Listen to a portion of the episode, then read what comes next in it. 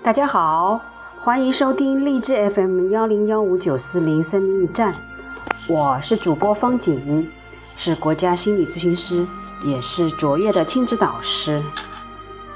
嗯，今天我们的继续阅读，阅读少有人走的路，第一部分自律之保持平衡。自律是艰苦而复杂的工作，你需要拥有足够的勇气和判断力。你以追求诚实为己任，也需要保留部分事实和真相。你既要承担责任，也要拒绝不该承担的责任。为使人生规范、高效、务实，必须学会推迟满足感，要把眼光放远，还要尽可能的过好眼下的生活。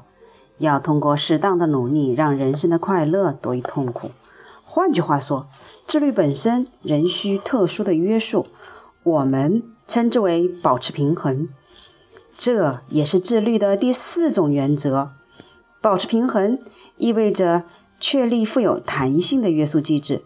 不妨以生气为例：我们心理或生理上受到侵犯，或者说某个人、某件事令我们伤心和失望，我们就会感到生气。要获得正常的生存，生气是一种必不可少的反击方式。从来不会生气的人，注定终身遭受欺凌和压制，甚至被摧毁和消灭。必要的生气可以使我们更好的生存。我们受到侵犯，不见得是侵犯者对我们怀有敌意。有时候，即便他们果真有意而为，我们也要适当约束情绪。正面冲突只会使其处境更加不利。大脑的高级中枢判断力必须约束。低级中枢情绪提醒后者稍安勿躁。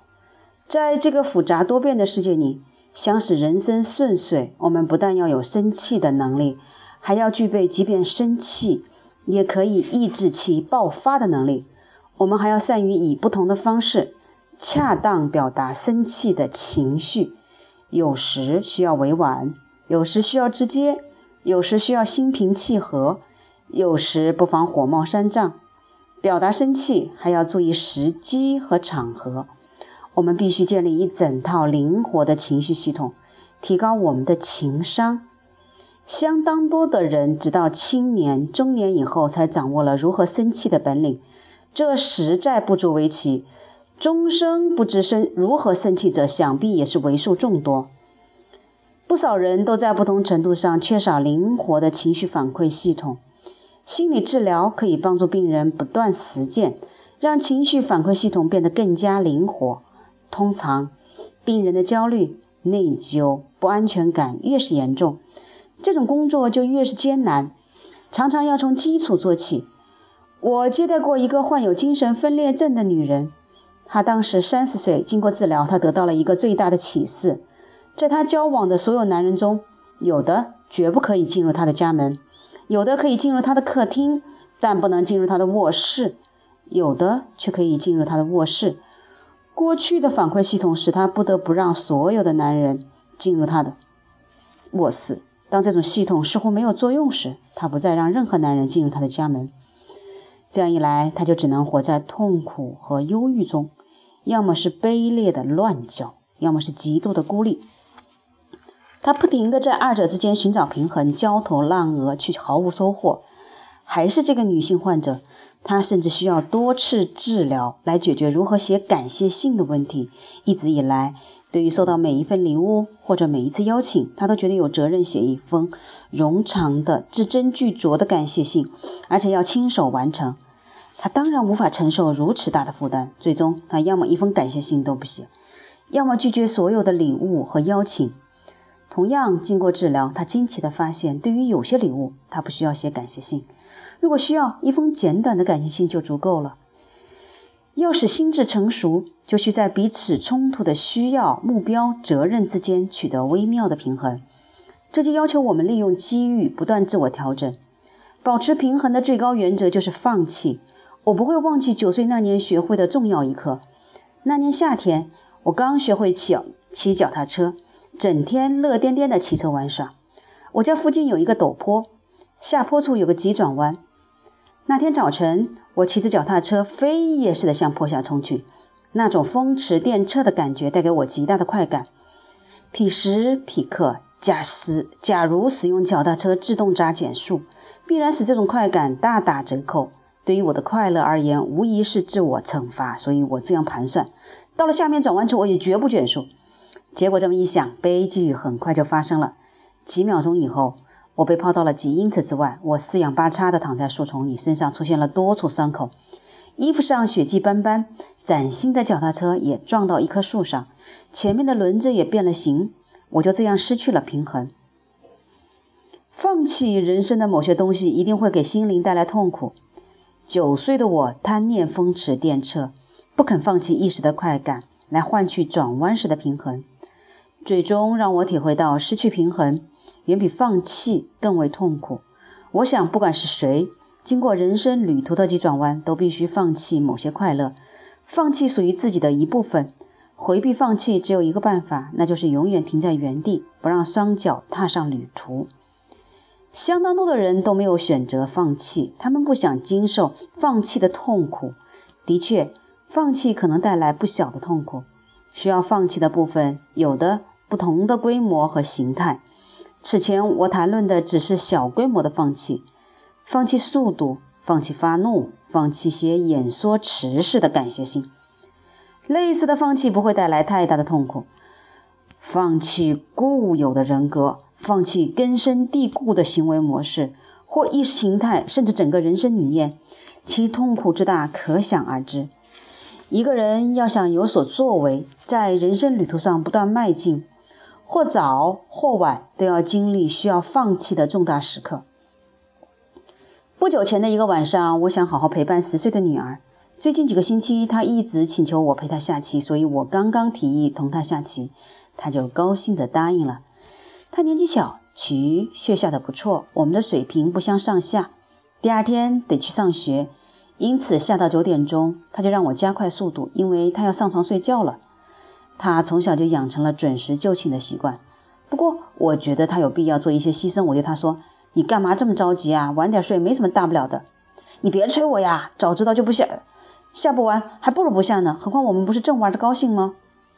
我们又坚持了下了一刻钟，他越发不安起来。最后，他以哀求的口气说：“拜托了，爸爸，你还是快点下吧。”我说：“不行，下棋可是严肃的事儿，想下好就不能太急。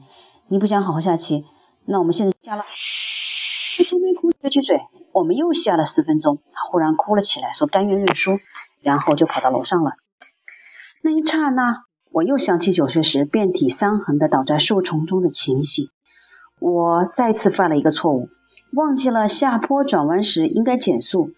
我原本想让女儿开心，可是一个半钟头后，她竟然又气又急，甚至大哭起来，一连几天都不想同我说话。问题出在什么地方？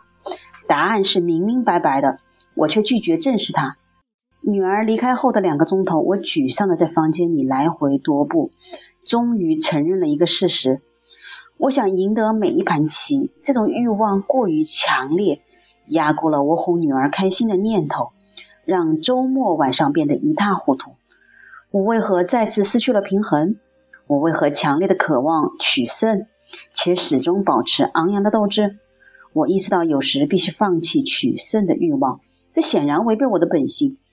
我渴望成为赢家，这样的心态成为我赢得了许多许多。我在下棋上也只以取胜为目标。不仅如此。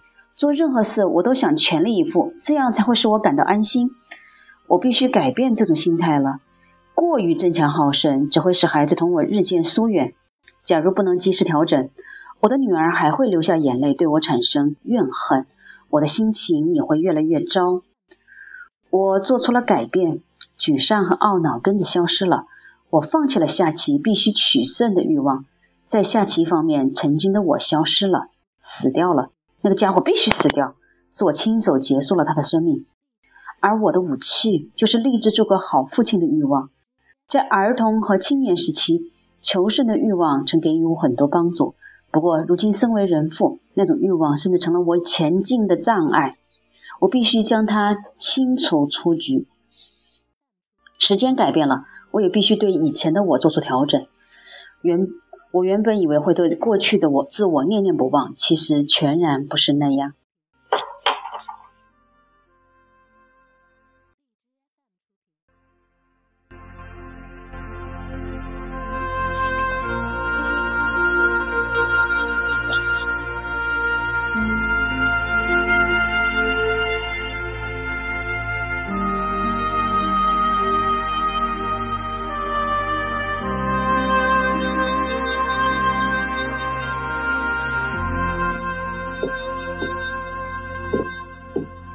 读这一段的时候，对于现在这个年纪、经过这么多事情的我来说，其实真的是读完了，好像这个声音、这个意味还回响在，不论是我的空间还是我的胸膛之中。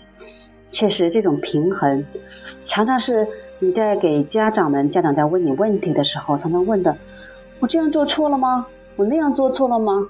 其实没有什么对错，只是在当时当下的那一刻，是否我们真的是觉察到了我们在带养孩子的过程中，或者我们在生活中，我们是否保持平衡了呢？好，我们来回一段回回溯一段这个这段话的呃经典的句子：自律是艰苦而复杂的工作。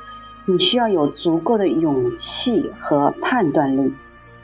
其实很多人为什么说自律需要只需要勇气就够了，坚持力就够了？其实真的需要判断，这个力，这个这种自律是否适合您或者你当下的那个情况呢？为此，人生规范、高效、务实。必须学会推迟满足感，把眼光放远，还要尽可能的过好眼下的生活。要通过适当的努力，让人生的快乐多于痛苦。换句话说，自律本身仍需特殊的约束，我们称之为保持平衡。这是自律的第四种原则。嗯，为什么要保持平衡和判判断力呢？大脑的高级中枢判断力必须约束低级中枢情绪。提醒后者稍安勿躁。在这个复杂多变的世界里，要想使人生顺遂，我们不但要有生气的能力，还要具备即使生气也可以抑制其爆发的能力。我们还要善于以不同的方式恰当的表达生气的情绪。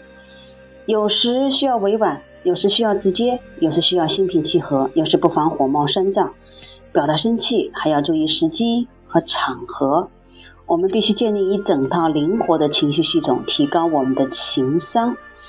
相当多的人知道做青年、中年以后才掌握了如何生气的本领，这实在是不足为奇。终生不知如何生气者，想必也是为数众多。不少的人都在不同程度上缺少灵活的情绪反馈系统。好。要想使心智成熟，就需在彼此冲突、需要、目标、责任之间取得微妙的平衡。这就要求我们利用机遇，不断自我调整。保持平衡的最高原则就是放弃。放弃人生的某些东西，一定会给心灵带来痛苦的。在儿童和青年时期，求胜的欲望曾经给予我很多帮助。不过，如今身为人父，那种欲望甚至成了我前进的障碍。我必须将它清理出局。时间改变了，我也必须对以前的自我做出调整。我原本以为会对过去的自我念念不忘，实则全然不是那样。这是作者所说。不过读起来好像也读到了我自己。嗯，就那一句话，我原本以为会对过去的自我念念不忘，其实全然不是那样。亲爱的，当你忘记了过去的那种有强烈欲望、不顾一切、全力以赴的自我的时候，是否，亲爱的你，也变得心智更加成熟了呢？不过，可能这一段话对年轻人来，特别是对懒懒散散、无所事事的年轻人来说，可能是到了平衡的另一个极端，暂时不适合说这一段话。您觉得呢？欢迎我们继续收听下一次的阅读《少有人走的路》。